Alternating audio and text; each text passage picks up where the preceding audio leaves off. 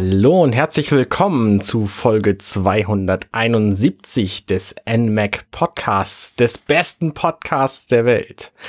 Heute mit mir, Arne Ruddert, im Studio ist der Erik Ebelt. Hallo. Ja, hallo Arne und hallo Hörer. Und heute ist unser Thema New Super Mario Bros. U Deluxe. So, der ganze Titel ist ein Meisterwerk von Nintendo. Ist halt historisch gewachsen. Ja, ähm, definitiv. Worum geht's? Ich erkläre vielleicht zunächst den Titel. Wir wissen alle, es gab ursprünglich ein Spiel, das hieß Mario Bros. Das ist in der Mitte dieses Titels zu finden. Da haben ein Klempner und sein äh, Bruder in Röhren auf Schildkröten gehauen. Dann gab's Super Mario Bros. Da sind sie durch die Gegend gelaufen, auf dem NES auch. Dann gab es irgendwann 2000 und lass mich lügen, 2001, glaube ich, ein New Super Mario Bros. für den DS. 2001 gab es den DS noch nicht einmal. Das müsste 2005, 2006 gewesen sein. Stimmt, so um den Dreh. sagst. Ja, das ergibt erheblich mehr Sinn. Äh, zwar, ja. Und ähm, dann gab es einen für die Wii U einen Titel namens New Super Mario Bros. U. Der kam, glaube ich, direkt zum Launch, wenn ich mich nicht irre. Mhm. War einer der, das, war einer der Launch-Titel, die ich mir auch geholt habe. Das wäre dann 2012 gewesen. Mhm. Und dann gab es jetzt für die Switch quasi das, dasselbe Spiel wie damals für die Wii U nochmal in einer Deluxe-Version. Und da können wir später noch genau darauf eingehen, was, äh, ob, es, ob dieser Titel überhaupt gerechtfertigt ist. Worum geht's? Was ist ein Mario-Spiel? Erik, willst du da vielleicht kurz ausholen? Ja, also ähm, das Spiel beginnt im Grunde damit, dass die Prinzessin, also Peach, mal wieder entführt wird von Bowser und Mario, Luigi und ich glaube auch zwei Toads sind es, die gespielt werden können in diesem Spiel. Ähm, wir reden nachher noch über die Änderungen und Neuerungen. Bei den Charakteren gibt es, glaube ich, noch eine kleine Erweiterung. Aber erst einmal so zum äh, Grundpaket. Ähm, ja, und die äh, schreiten dann zur Rettung. Und wir müssen dann eben mit diesen vier Figuren, also wir kontrollieren jeweils eine Spielfigur. Ich glaube, wenn man es alleine spielt, spielt man sowieso immer mit Mario. Nicht mehr. Da, nicht mehr? Nein, nicht mehr. Das kann man sich aussuchen. Ach, ist schon. Also das haben sie dann aber auch in der Deluxe-Version jetzt geändert. Das mhm. war nicht auf der Wii U so. Genau. Ah, okay, das, da hätte ich. Kommen wir später noch drauf, was, was man sich alles, was da jetzt alles an Änderungen drin ist. Genau, und wir ziehen dann eben über eine Oberweltkarte von Level zu Level und äh, die sehen wir quasi aus der Vogelperspektive und sobald wir in den Levels drin sind, äh, sehen wir die aus der zweidimensionalen Seitenansicht, also ganz klassisch wie damals auch schon auf dem NES, natürlich mit wesentlich hübscherer Grafik. Mhm. Und äh, ja, wir laufen dann von links nach rechts, von rechts nach links, von oben nach unten, unten nach oben, also kreuz und quer durch das Level eben, hüpfen auf verschiedene Gegner sammeln Items ein und ja, versuchen dann heil ans Levelende zu kommen und im besten Fall sammeln wir dabei noch Münzen ein, die dann auch teilweise gesammelt werden können. Es gibt ja so Sternmünzen in diesen Levels versteckt. Mhm. Ähm, da kann man die noch ein bisschen sammeln. Genau. Das ist im Grunde alles. Und ähm, Nicht ganz. Also es, es gibt ja noch hin und wieder so ein paar Bossgegner zwischendurch, die man bekämpfen kann. Ja, ja, das stimmt. Ähm, das ist halt das Grundspiel. Also es gibt acht verschiedene Welten, das hattest du, glaube ich, nicht gesagt. Und eine, eine Bonus-Sternwelt, weil diese Sternmünzen, die man sammeln kann, wenn man in einer Welt alle gesammelt hat, dann ähm, gestaltet man ein Level in dieser Sternwelt frei. Und das ist quasi die neunte Welt. Diese Welten sind alle unterteilt, auch ganz typisch der Serie entsprechend in, in zwei Abschnitte. In der Mitte gibt es einen Mini-Boss, der ist hier immer der gleiche. Das ist so ein ich weiß ehrlich gesagt nicht, wie er heißt. Er hat zwei dicke Fäuste und einen Panzer auf dem Rücken und ähm, sieht so ein bisschen aus wie Roy Cooper. Ähm, ich bin gerade überlegen, ich habe es jetzt auch schon seit sechs Jahren nicht mehr gespielt, das Spiel. ähm, ich glaube, es war, war das nicht dieser selbe Zwischenboss, den es auch bei Super Mario Bros. 3 auf dem NES gab? Das habe ich wiederum nicht gespielt. Ähm, da bin ich also überfragt. Naja, jedenfalls ist dieser Boss nicht immer gleich, sondern er wird immer von Kamek so ein bisschen verzaubert. Also der erste, die erste Version, die man bekämpft, ist noch so ein bisschen, ist ein bisschen harmlos und dann wird er mal größer oder mal äh, macht er so ein bisschen was anderes. Aber eigentlich ist es immer der gleiche. Und dann gibt's halt die acht Koopa-Linge, die sogenannten. Ähm, die, die sieben Koopa-Linge und, und Bowser Junior Bowser am Schluss. Und beide zusammen und äh, damit enden dann jeweils die Welten. Das Witzige in diesem Spiel ist es, dass der ähm, dass man manche Welten überspringen kann. Also wenn man versucht, das Spiel möglichst schnell durchzuspielen, dann braucht man, glaube ich, nur fünf der Welten überhaupt zu sehen. Nee, man kann wahrscheinlich noch viel schneller sein. Also es gibt ziemlich viele Abkürzungen in dieser Oberwelt. Und ähm, wenn man die alle, wenn man die schnellste Route nimmt, glaube ich, dann braucht man nur drei Welten sehen oder so zu sehen. Und das macht das Spiel, wenn man es darauf anlegt, relativ kurz. Man kann aber, wie gesagt, auch ziemlich viel Kram sammeln. Das sind zum einen diese Sternmünzen und zum anderen eben die Level selber. Es gibt, wenn ich mich nicht irre, 170 Level ungefähr. Und das finde ich, finde ich echt viel.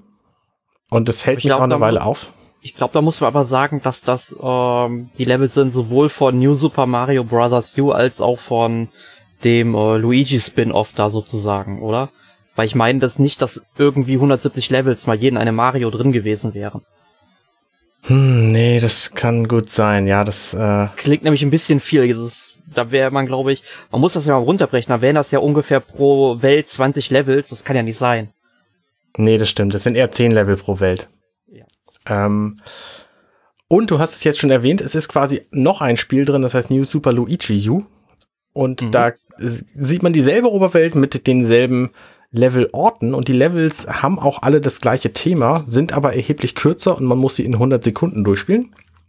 Das gab es für die Wii U damals auch schon. Ja, sowohl als Retail-Version als auch als äh, Download. Genau. Und später auch in der, in der kombinierten Version. Und dann gibt's in diesem Spiel auch noch wahnsinnig viele Bonus-Herausforderungen, die man aus dem Menü heraus anwählen kann. Ähm, sowas wie spiele diese Level schnell durch oder sammle in diesem, in diesen Leveln Münzen, damit die, damit das Level schneller scrollt und du einen schnelleren Highscore machen kannst. Also es gibt noch sehr viel, sehr viele Bonus-Herausforderungen, die man, die man machen kann.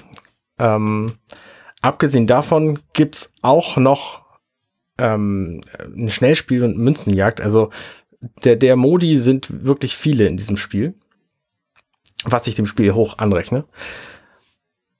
Ähm, Außerdem, wenn man mit irgendwas nicht weiterkommt oder für irgendwas noch eine tolle Idee braucht, dann gibt es auch ein sehr umfangreiches Hilfe-Video-Tutorial-Segment in diesem Spiel. Die Videos werden interessanterweise nicht alle gespeichert auf dieser Cartridge oder in, in dem Download, sondern die sind, ähm, die werden aus dem Internet nachgeladen in etwas, was aussieht wie ein Browser, was aber wahrscheinlich ähm, also was wahrscheinlich einer ist, aber was halt nur bedingt so funktioniert, weil man halt nicht sich frei bewegen kann im Internet. Aber so, die Switch hat natürlich Internetfähigkeiten und ich denke, dass das nicht ohne funktionieren dürfte. Da bin ich jetzt tatsächlich überfragt. Ähm, hm? Aber man braucht keinen Nintendo Switch Online dafür, gehe ich mal von aus. Nein, nein, das, das auf keinen Fall. Also diesen Service muss man nicht, muss man nicht kaufen. Aber man sollte mit der Switch dafür online sein, wenn ich mich nicht irre. Ähm, ja, das ist so, so das grobe Spiel. Das fast alles gab's, glaube ich, auch schon auf der Wii U. Auf der Wii U bin gab's mir, noch, ähm, äh, ja? Ich bin mir auf der Wii U tatsächlich nicht mehr sicher mit diesen Bonus-Herausforderungen, ob die da schon drin waren. Also ich auf jeden Fall gab's welche. Ich weiß nicht, ob es dieselben waren ehrlich gesagt. Also es gab auch auf jeden Fall so, so hier spiele dieses Level besonders schnell durch und dann hast du halt eine Zeitvorgabe und musst dann, kannst dann irgendwie Gold, Silber und Bronze holen, je nachdem, welche Zeit du dann äh, am Schluss hinlegst. Ähm, das gab's auf jeden Fall in der Wii U auch schon, in der, in der Wii U-Version. Ich müsste mal wieder die Disk in meine Wii U stecken, um nachzugucken, ob ich die damals gemacht habe. Ähm, was tatsächlich an Änderungen drin ist, ist zum einen ein großer Bereich, der fehlt. Denn in der Wii U-Version, wie wir alle wissen, gab es das Miiverse und das war ein großer Bestandteil dieses Spiels. Man wird irgendwie beim vierten Level wird man gefragt, hey, du hast gerade dieses Level beendet, willst du nicht im Miiverse hier diesen Post machen? Da konnte man immer schöne Piephähne malen. ja, genau. Ähm, das haben damals auch, auch alle gemacht, als es noch existierte. Dann wurde das Miiverse natürlich abgeschafft, deswegen gibt es das logischerweise auch nicht äh, in dieser Version. Das heißt, sämtliche Überbleibsel davon sind, sind nicht zu finden. Mm.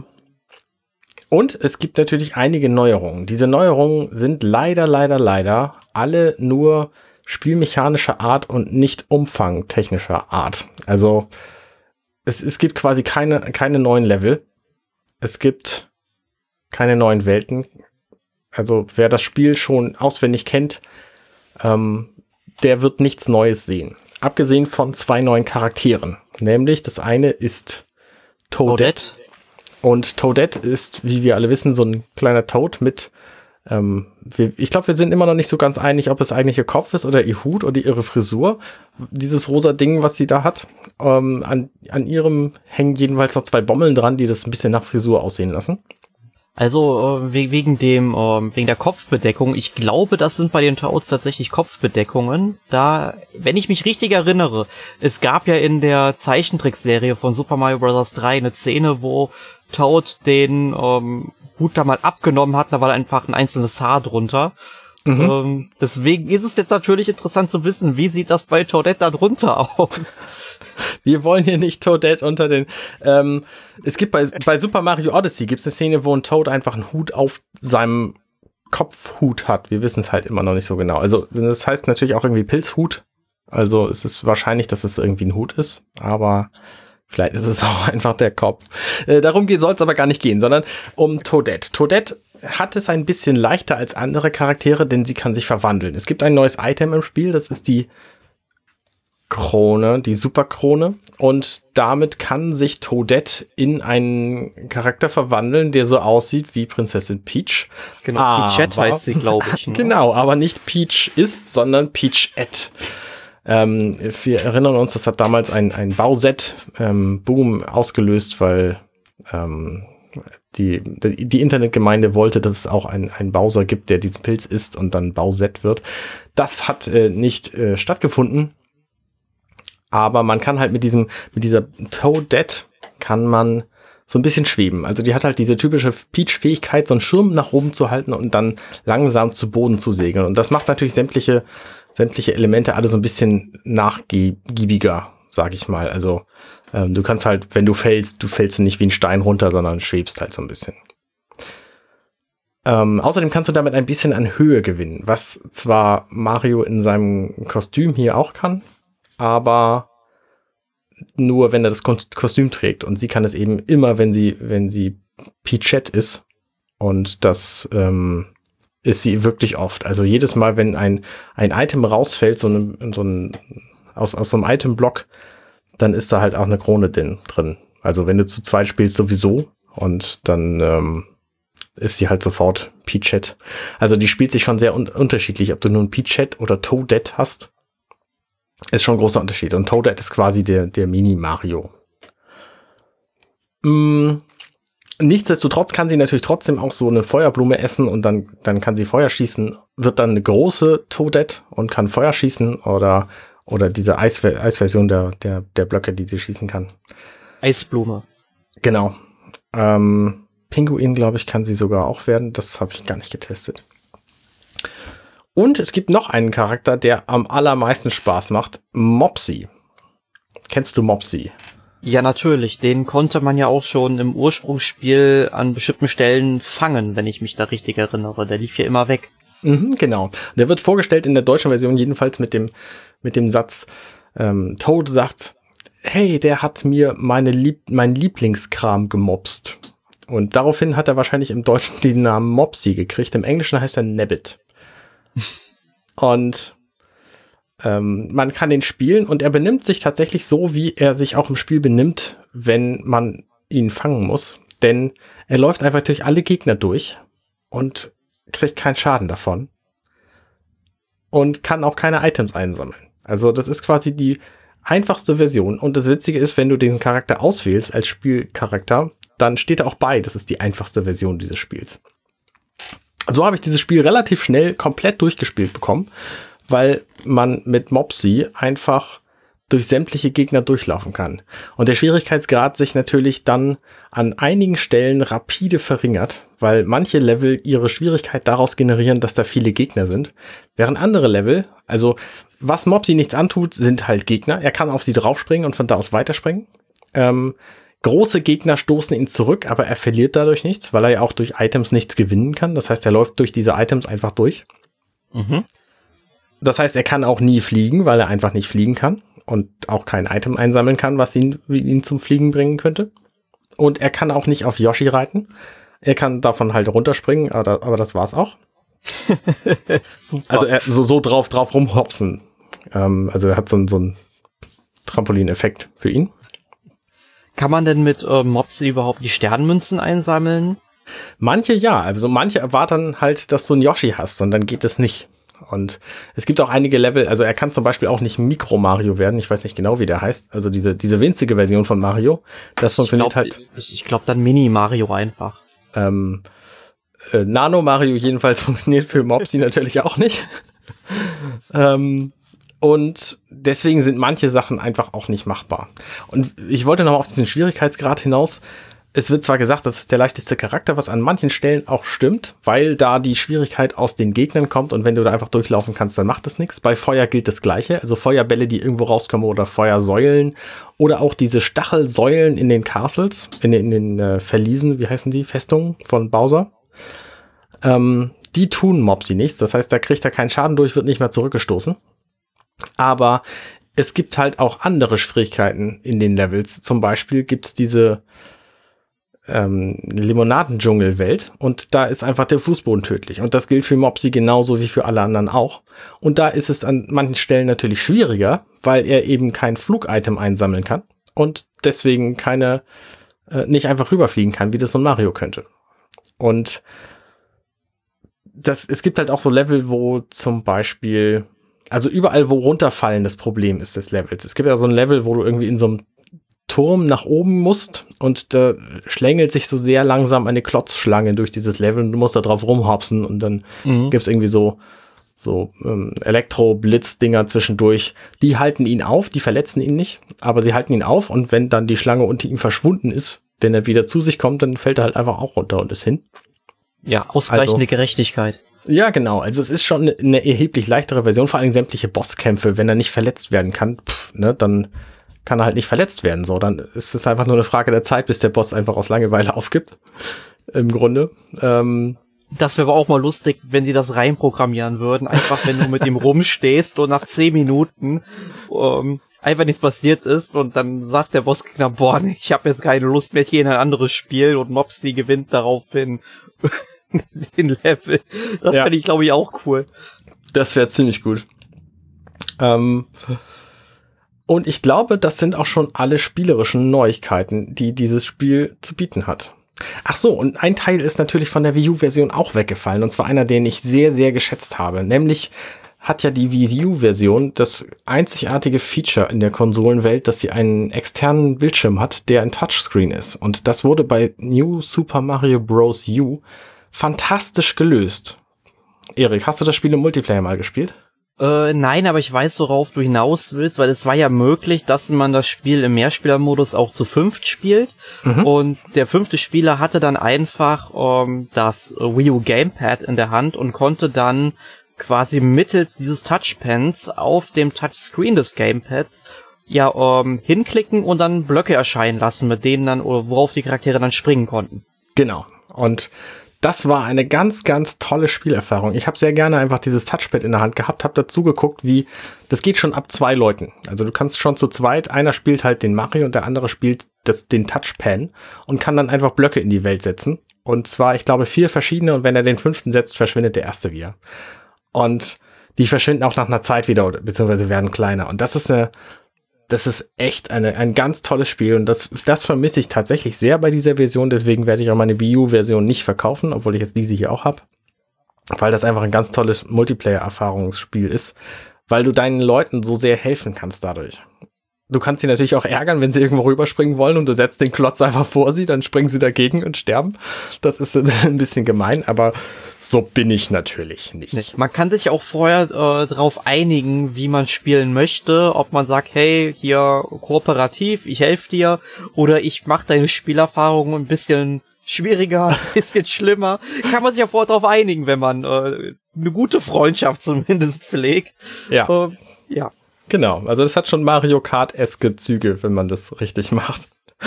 So, man, man kommt zu zweit und geht allein. Ist kein Problem. Ähm, und das haben sie in diesem, in diesem Spiel natürlich auch nicht. Was sie in diesem Spiel dafür liefern, ist eben diese zwei neuen Charaktere und es ist technisch einfach schneller. Es lädt schneller. Ähm, viel von der Ladezeit es geht für Animationen drauf. Also wenn du in einem Level stirbst und wieder in dieses Level reingehst, also du stirbst direkt nach dem Rücksetzpunkt und gehst wieder in das Level rein, das dauert ungefähr 17, 18 Sekunden. Was viel zu lange ist für so ein Spiel, finde ich. Und das hat sich auch mit der Switch-Version nicht geändert, weil die Ladezeit da einfach egal ist, weil es braucht halt, bis die, bis die, die, das Level irgendwie weggeblendet wurde, dann kommen sie aus dem Castle raus, dann musst du das Level wieder anwählen, dann gehen sie wieder in das Castle rein und dann kommt die Animation des Levelladens und so. Und das dauert einfach unfassbar lange. Da hat sich auch nichts dran getan. Was sich getan hat, ist, das Spiel sieht schicker aus, nämlich höher aufgelöst. Während die Wii U-Version zwar auch 1080p konnte, war das bei der dynamisch und in dieser hier ist es halt nativ. Das heißt, du hast am Fernseher immer 1080p als Auflösung und auf dem Handheld-Modus 720p, nämlich genau das, was geht. Und ansonsten war es das quasi mit den Änderungen. Ich glaube nicht, dass ich was Relevantes vergessen habe. Hm, mir fällt gerade auch nichts ein. Ich muss dazu aber auch sagen, ich habe das Spiel auf der Switch halt noch nicht gespielt. Mhm. Ich weiß eben auch noch nicht, ob ich es mir überhaupt noch holen werde. Denn für mich hat das Spiel sehr, sehr wenige Neuerungen, wo ich sagen würde, okay, deswegen würde ich es gerne nochmal auf der Switch spielen. Äh, ich vergleiche jetzt gerne mal mit letzter Woche. Da hatten wir ja Kirby und das extra magische Garn. Also da gab es meiner Meinung nach schon genug Gründe, warum ich es mir auf dem 3DS nochmal holen möchte. Mhm. Ähm, die fehlen mir hier bei äh, der Deluxe-Version. Ja, das haben sie ja auch bei Donkey Kong Country Returns, haben sie das ja auch sehr gut gelöst damals. Da haben sie einfach ein paar zusätzliche Level reingetan in die 3DS-Version, so dass es sich gelohnt hat, das nochmal zu kaufen. Das gibt's halt in dieser Version nicht. Und wie gesagt, ich finde es sogar tragisch, dass manche Dienste einfach Geräte ähm, bedingt verschwunden sind. Das ist, ähm, ja, das ist bedauerlich. Was man äh, noch dazu sagen kann, es gibt natürlich die, die Steuerung hat sich auch an die Hardware angepasst. Das heißt, man kann das mit den Joy-Cons spielen, man kann es mit dem Pro-Controller spielen oder im Handheld-Modus, das geht alles. Und was dabei immens nervt, ist, dass sie jetzt die Funktion eingebaut haben, du springst und in dem Moment, wo du den Sprungknopf nochmal drückst, macht er seinen Spin-Move, der Charakter. Dieser Spin-Move hält ihn ein bisschen länger in der Luft. Das klingt zwar total praktisch, ist es aber nicht. Und zwar deswegen, weil dieses, dieser zweite Sprung auch nötig ist, um von Charakteren höher wieder abzuspringen. Das heißt, du springst mit, dem, mit deinem Charakter los, nehmen wir mal an, es ist Mario, dann springst du auf einen Gegner und kurz bevor du den triffst, drückst du nochmal den Sprungknopf, um von diesem Gegner aus höher weiter katapultiert zu werden. Und wenn du diesen Sprungknopf an der Stelle einen Bruchteil einer Sekunde zu früh drückst, dann macht er seinen Spin-Move und du landest normal auf dem Gegner und kriegst nicht diesen, diesen Höhebonus. Und das ist für die Spielerfahrung absolut grausig. Also, ja, stelle ich mir auch schlimm vor. Das ist wirklich furchtbar, weil du halt erwartest, dass was anderes passiert und dann deinen Charakter nicht so steuern kannst, wie du eigentlich vorhattest. Und ich habe jetzt gerade beim Recherchieren vor diesem Podcast festgestellt, dass sie sogar eine versteckte, nirgendwo im Menü auffindbare Option eingebaut haben, das auszuschalten. Und das ist ein, eine ganz großartige Neuerung, finde ich. Du kannst nämlich einfach im Startmenü, wenn du, also es steht auf dem Bildschirm, du, du startest das Spiel, dann steht da, drücke den L und R-Knopf. In dem Moment drückst du den L-Stick für drei Sekunden rein und erst dann L und R. Dann hörst du als Startgeräusch einen Sound, den, äh, den Mopsy machen würde. Und dann ist es ausgeschaltet. Und dann kannst du diesen Spin-Move zwar immer noch problemfrei mit den Schultertasten machen, aber eben nicht mehr mit zweitem Druck auf den Sprungknopf. Ähm, das wäre meine allergrößte Kritik an diesem Spiel gewesen. Und äh, ich kann sie einfach abstellen. Und das, das finde ich gerade total faszinierend. Meine zweitgrößte Kritik an diesem Spiel gibt's aber immer noch, nämlich die Steuerung von Mario, Luigi und den Toads, weil die nämlich super schwammig ist.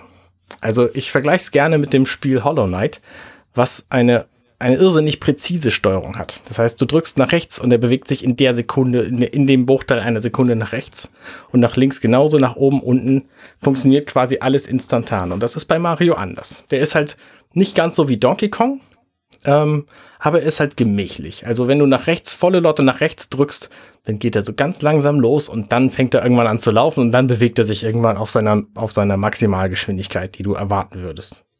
Und beim Bremsen ist es genau das Gleiche. Das heißt, du hörst auf, in die Richtung zu drücken und dann, dann wird er so ganz langsam, langsamer und irgendwann bleibt er stehen. Und das macht dieses Spiel für mich einfach echt schwierig, weil es, weil es sich so merkwürdig anfühlt, nicht quasi in so einem, in so einem Schwammsteuerungsverfahren zu sein. Also ich habe halt das Gefühl, dass es, dass es alles viel zu langsam geht. Als, als wäre irgendwie die, die Verbindung von Controller zum Spiel zu lang. Aber es dass ist da noch so eine nicht. Also gewisse also, Latenzzeit wäre, meinst du? Genau, genau. Und das, das ist es halt nicht.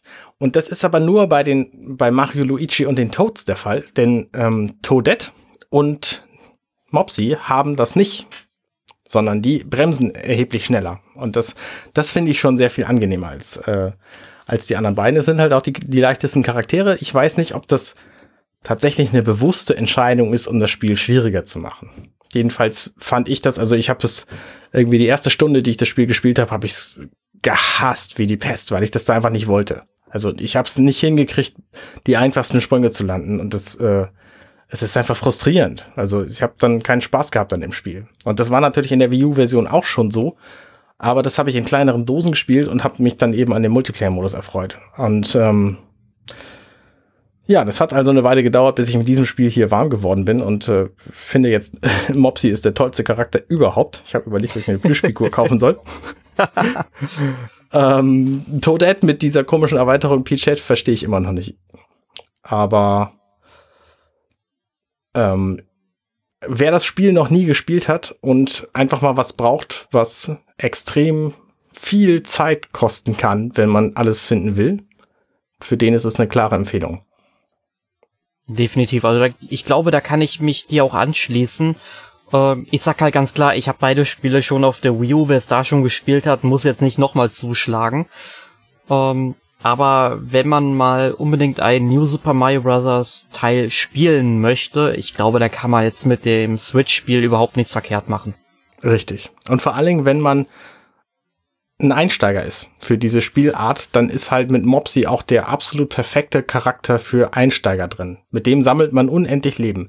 Und zwar deswegen auch, weil der natürlich die Items, die da sind, trotzdem einsammeln kann, kriegt dann aber Bonuspunkte dafür und die Bonuspunkte verwandeln sich am Ende des Levels in Leben. Also ich habe mit dem irgendwie 15 Level gespielt und war am Ende bei 89 Leben oder so, weil der natürlich auch per se nicht sterben kann, außer durch runterfallen. Also das ist für ich weiß nicht, ab welchem Alter man sowas empfehlen kann, aber für, für Spielanfänger ist Mopsy exakt der richtige Charakter. Und das Spiel sieht natürlich auch total super aus. Also auch das ist für Kinder eine ganz tolle, ganz tolle äh, Geschichte.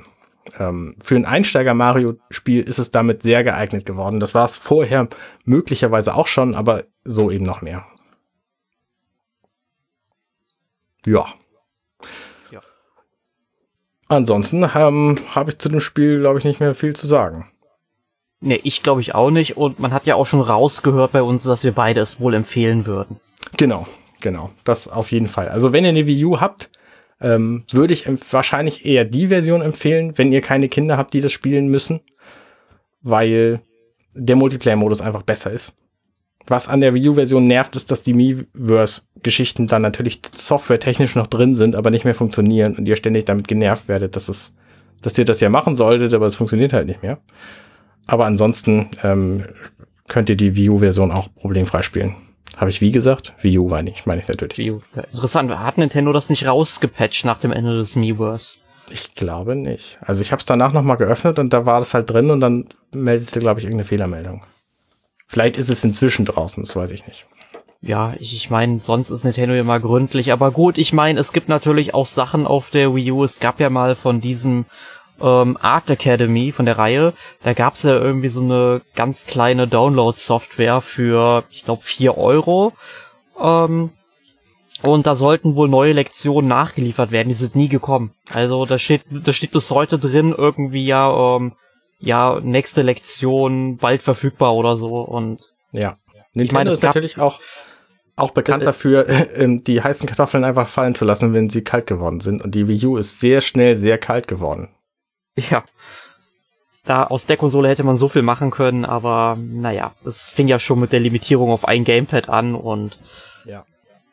Gut, müssen wir uns, glaube ich, nicht drüber unterhalten. Nee, uh, nee, nee, das äh, können wir wann anders machen. Das ist ein, ein Special geplant übrigens. Das oh, kommt in den nächsten cool. Monaten. Ähm, ja, gut, dann ähm, würde ich vorschlagen, kommen wir zu unserer beliebtesten Rubrik. Erik, hast du den Nintendo Direct diese Woche gesehen? Ja, natürlich habe ich die Nintendo Direct diese Woche gesehen. ähm, ich bin nicht so begeistert gewesen. Es war, ich meine, gut, ich war schon im Vorfeld überhaupt nicht gehypt, weil es einfach nur eine Direct mit Indie-Titeln waren. Es gab zwei Sachen, die ich cool fand. Ähm, die erste Sache wäre, dass jetzt Cuphead auch für die äh, Switch kommt. Mhm. Ähm, super ist ein tolles Spiel. Also ich, ich glaube, es ist ein tolles Spiel. Ich habe viel davon gesehen. Ich habe es leider selbst nicht gespielt. Ähm, war immer mal überlegen, ob ich es mir für den ähm, PC hole. Aber ich glaube, beim PC gibt es es ja nur im Microsoft Store und ich will jetzt nicht noch einen Store auf dem PC haben, da habe ich genug. Ja. Äh, und deswegen Switch-Version könnte interessant sein äh, für mich. Und ja, neben Cuphead kommt, ähm, ich weiß nicht, ob es jetzt schon erschienen ist ähm, heute oder so, aber, oder ob das im April kommt. Und zwar Blaster Master Zero 2, weil das ist ich, da das ist da, weil ich mochte halt die Blaster Master Reihe eigentlich immer ganz gerne, waren immer sehr nette Spiele, hab auch den Zero Teil für die Switch, ich glaube sogar fürs NMAC getestet, vorletztes Jahr irgendwann. Ähm, also da bin ich echt jetzt gespannt drauf, wie der zweite Teil von der Zero, von den Zero Ablegern ist. Ähm, ja, und ansonsten hat mich davon überhaupt nichts gepackt, weil es irgendwie so der Einheitsbrei war. Ähm, bevor wir wieder wahnsinnig viele Zuschriften kriegen, äh, liebe Hörer, wie ich meinte natürlich die Nintendo Direct letzte Woche. Ähm, ja, stimmt. Ich wir fand tatsächlich vier Spiele interessant an diesem, an diesem äh, Ding. Das eine war auch ähm, Cuphead. Ich glaube, Cuphead mhm. ist ein ganz fantastisches Spiel. Ich habe jetzt technische Reviews gesehen, dass das wohl sehr, sehr gut laufen soll mit 60 FPS und, und, und voller ähm, Breitseite an, an Auflösung und so. Und es hat ganz tolle Musik, die kann man sich sehr gut anhören. Ähm, abgesehen davon ist dieser 20er Jahre Comic-Stil auch total toll. Dann haben sie ein Spiel vorgestellt, das hieß Neo Cap, was offensichtlich schon länger bekannt ist und jetzt für die Switch auch angekündigt worden ist. Das fand ich sah ganz gut aus.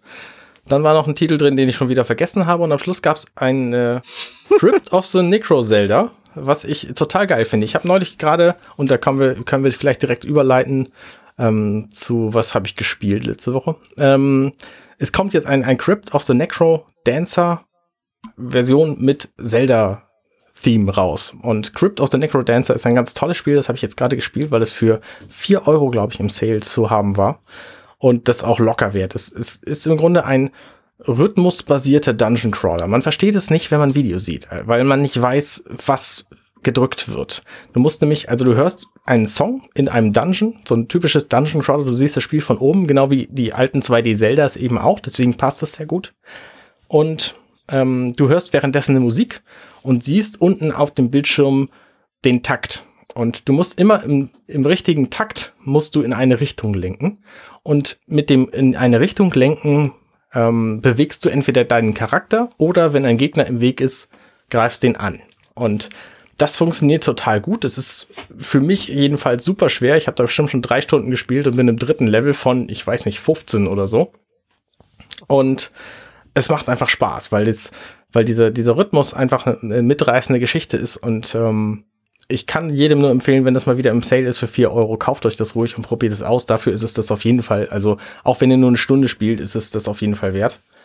Und ähm, ich bin gespannt, wie sie das in die Zelda-Welt umbauen wollen. Ich habe gesehen, es gibt einige neue, äh, neue Elemente, die es in Crypt of the Necro Dancer nicht drin gab.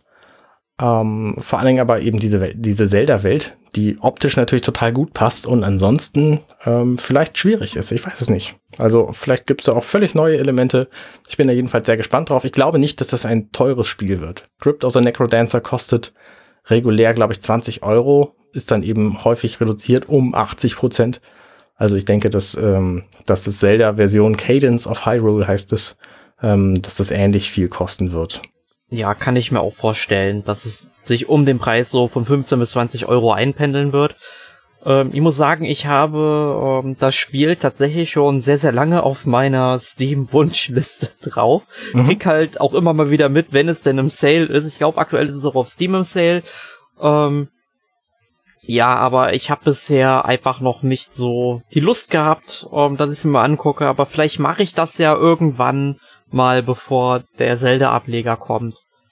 Genauso ging es mir aber auch. Ich habe das Spiel sehr, sehr lange beobachtet und immer gedacht, ja, das sieht doch irgendwie nett aus. Die Musik ist auch, wie gesagt, sehr, sehr mitreißend, sehr cool. Ähm, und man versteht es aber nicht, das Spiel, wenn man es eben nur sieht, sondern dass die selber diese Steuerung zu haben, das macht einen Unterschied. Und das ist wirklich erheblich cooler, wenn man es selber spielt, als wenn man es sieht. So, um, das war mein Pitch für dieses Spiel. Was hast du denn sonst so gespielt, Erik? Äh, was hab ja was sonst? Ich muss ja erst mal sagen, was ich überhaupt gespielt habe. ähm, ich habe diese Woche ähm, bisher noch gar nicht so viel gespielt. Wir müssen dazu sagen, wir nehmen den Podcast ein bisschen früher auf als sonst. Das heißt, die letzte Aufnahme liegt jetzt irgendwie vier Tage zurück oder fünf. ähm, ich habe gespielt, lass mich nicht lügen, ähm, Alvastia Chronicles auf der Switch. Da kommt dann auch der nächsten Test. Mhm. Ist ein Rollenspiel aus dem Hause Chemco. Entwicklerstudio ist mal wieder Execrate. Und es ist ein Retro-Rollenspiel, so ein bisschen 8-Bit-Look. Also man kann den Grafikstil als ähm, uneheliches Kind eines Dreiers zwischen Final Fantasy IV, Mystic Quest Legends und Lufia The Legend Returns sehen ähm, macht halt ähm, auch sehr, sehr viel Spaß, muss ich sagen, weil ich war ja von den letzten Chemco-Rollenspielen nicht so wirklich angetan.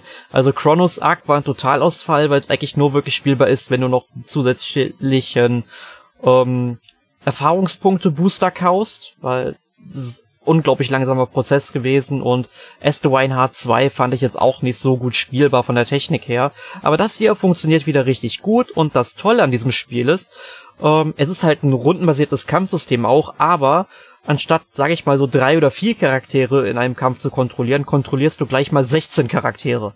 Wow. Also es ist, es ist total krank im Grunde, aber man muss dazu sagen, es wird insofern relativiert, dass diese 16 Charaktere auf vier Hauptfiguren aufgeteilt werden. Du kannst dann aber bei diesen vier Hauptfiguren dann jeweils, wenn sie am Zug sind, entscheiden, ähm, ja, ähm, welcher Charakter jetzt seine Spezialfähigkeit einsetzt und so weiter, aber die greifen halt trotzdem gemeinsam an.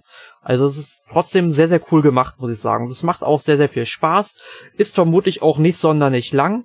Ich habe jetzt, glaube ich, vier Stunden oder so dran gespielt. Also ich nehme nicht mal, also ich gehe mal davon aus, dass das Spiel ungefähr so zehn Stunden lang sein wird, mhm. weil es gibt insgesamt 100 Charaktere, die man ähm, freischalten kann. Manchmal muss man die auch einfach nur in der Stadt anreden. Äh, manchmal muss man irgendwie eine kleine Nebenaufgabe für die erfüllen. Ähm, was ganz lustig ist bei dem Charakterdesign, es sind jetzt nicht nur einfach Magier, Priester, Krieger und so weiter. Äh, du hast dann auch zum Beispiel Katzen, die mit dir kämpfen wollen oder Fässer. Ähm, und das Beste ist, ich habe jetzt in der Höhle einen äh, legendären Schläger gefunden, der reden kann. Ähm, also so einen blöden Knüppel. Okay. Sieht so aus, als ob da irgendwie Nägel reingeschlagen sind. Also ich glaube, hier Negans Lucille aus The Walking Dead wäre richtig neidisch. Ähm, ja, also das ist im Grunde Alvastia Chronicles für die Switch. Spannend. Ja, ähm, und was habe ich? Ansonsten habe ich gespielt, ähm, wie heißt es, The Caligula Effect, Overdose tatsächlich auf der PlayStation 4. Dazu möchte ich allerdings äh, nicht so viel erzählen. Das verrät euch Arne gleich, warum. Ähm, ich verrate es euch direkt, ihr seid so gespannt, es ist unser nächster. Spoiler! Folge 272 schon ähm, wird sich um Caligula Effect Overdose drehen. Genau.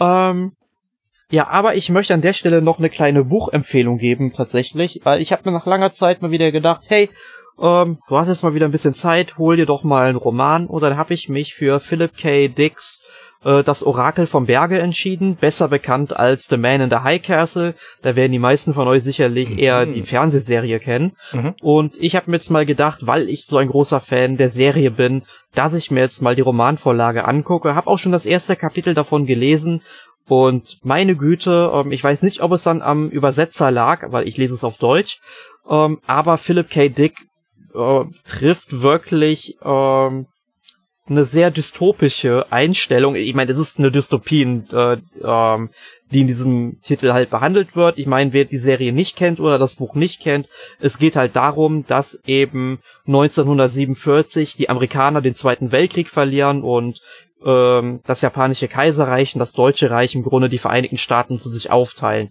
Und da gibt es dann eben Charaktere, die eben in dieser Dystopie leben und äh, versuchen eben aus dieser Hölle zu entkommen. Ähm, ja, und aber wie er alles beschreibt, ne, es ist unglaublich ähm, äh, finster und sehr genau, was er ausdrückt. Also gefällt mir dann sehr, sehr gut vom Schreibstil und ich bin auch gewillt, weitere Bücher von Dick zu kaufen. Mhm. So viel von meiner Seite aus in dieser Woche. Sehr gut. Ich habe ja nun schon länger hier nicht mehr im Podcast ähm, darüber gesprochen, was ich so gespielt habe. Ich habe tatsächlich momentan so das Verlangen, etliche Spiele mal durchzuspielen. Und das ist mir mit zwei Titeln auch gerade gelungen. Das eine ist Starlink. Das habe ich nun bis zum Abspann durchgespielt. Ich habe den ganzen Star Fox-Teil allerdings ausgeklammert. Den, den habe ich noch vor mir, da bin ich noch mitten bei. Und das andere ist äh, Pokémon Let's Go Evoli, wo ich jetzt auch tatsächlich den Abspann gesehen habe und der äh, Grand äh, Champion of, of, äh, of the Kanto-Region, glaube ich, geworden bin. Und ähm, das sind beides, beides sehr empfehlenswerte Titel. Und ich wollte halt gerne, gerne mal wieder Spiele durchspielen. Ich habe das nun auch versucht mit Hollow Knight. Da habe ich jetzt gerade einen, einen der DLC-Teile entdeckt. Also die sind alle im, in Hollow Knight sind ja drei oder vier DLCs inzwischen enthalten. Und die sind alle in der Welt versteckt. Und ich bin jetzt an einer Stelle auf einen gestoßen und ähm, der heißt die Grimme Truppe. Und da muss man Teile der Welt nochmal besuchen, um dann da besondere Dinge einzufangen.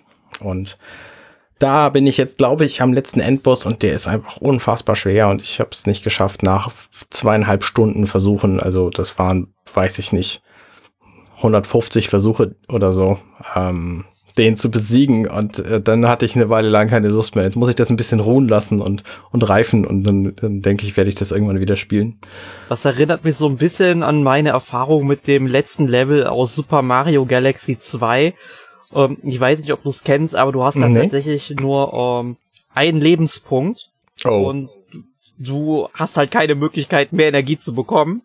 Ähm, und du musst dieses letzte Level wirklich an einem Stück durchspielen. Und ich habe es bis heute nicht geschafft. Es ist so unglaublich schwer. Oh, es ist so irre. Ich will ja gerne mal wissen, was passiert, wenn es vorbei ist. Vielleicht sollte ich mir mal im Internet ein YouTube-Video dazu angucken. Mhm. Aber äh, ich, ich kenne das, wenn man sich an etwas festbeißt und man es dann auf Gedeih und Verderb einfach nicht schafft.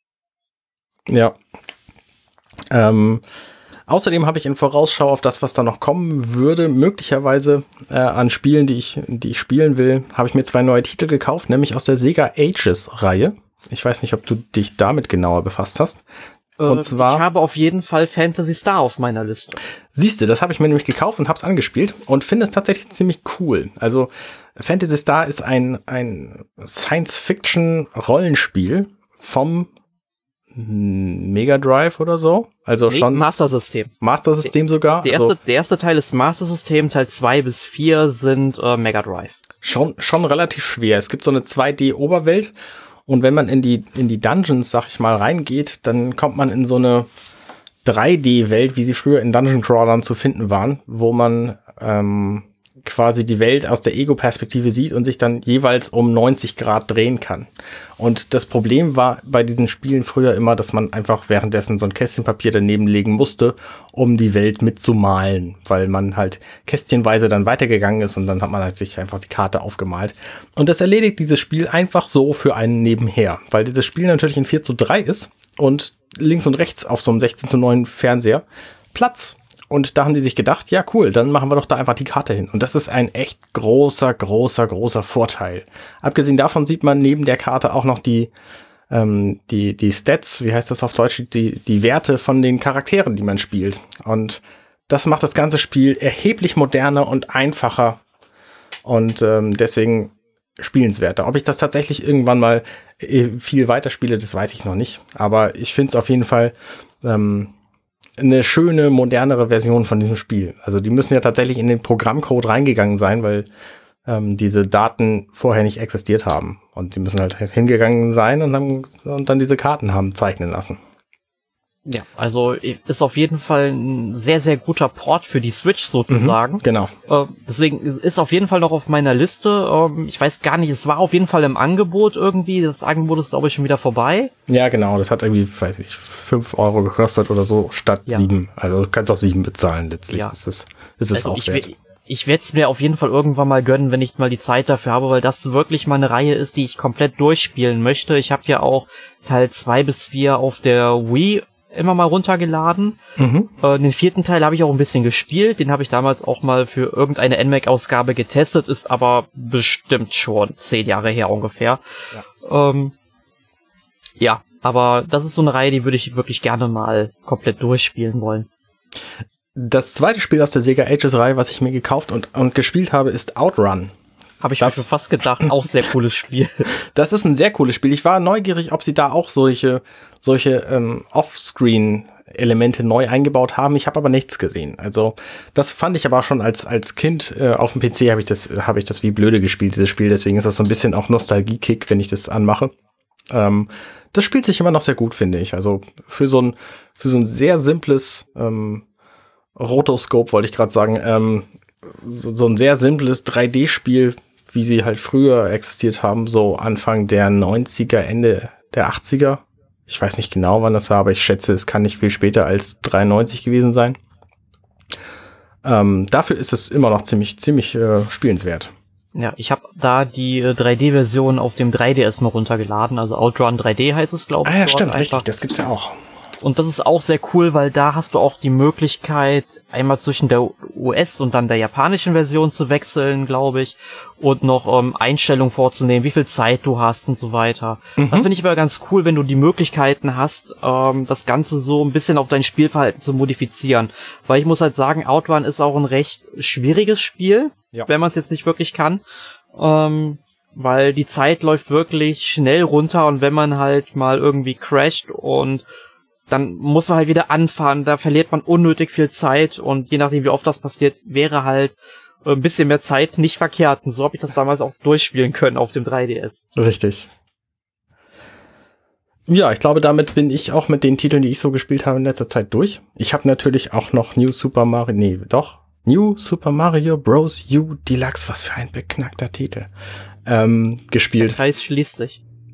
Ach, um die, auf die Frage vom Anfang nochmal zurückzukommen, ich finde, dieses Deluxe hat das Spiel nicht verdient. Da ist nix, da ist nix äh, Deluxiger dran als an der Wii U-Version vorher auch schon. So, äh, um das nochmal gesagt zu haben. Nächste Woche haben wir, wie schon angekündigt, den, die Folge 272 Caligula Effect Overdose. Magst du vielleicht kurz sagen, was das für ein Spiel ist? Das, äh, aber sehr gerne, ähm, Arne. The Caligula Effect Overdose ist ein Rollenspiel.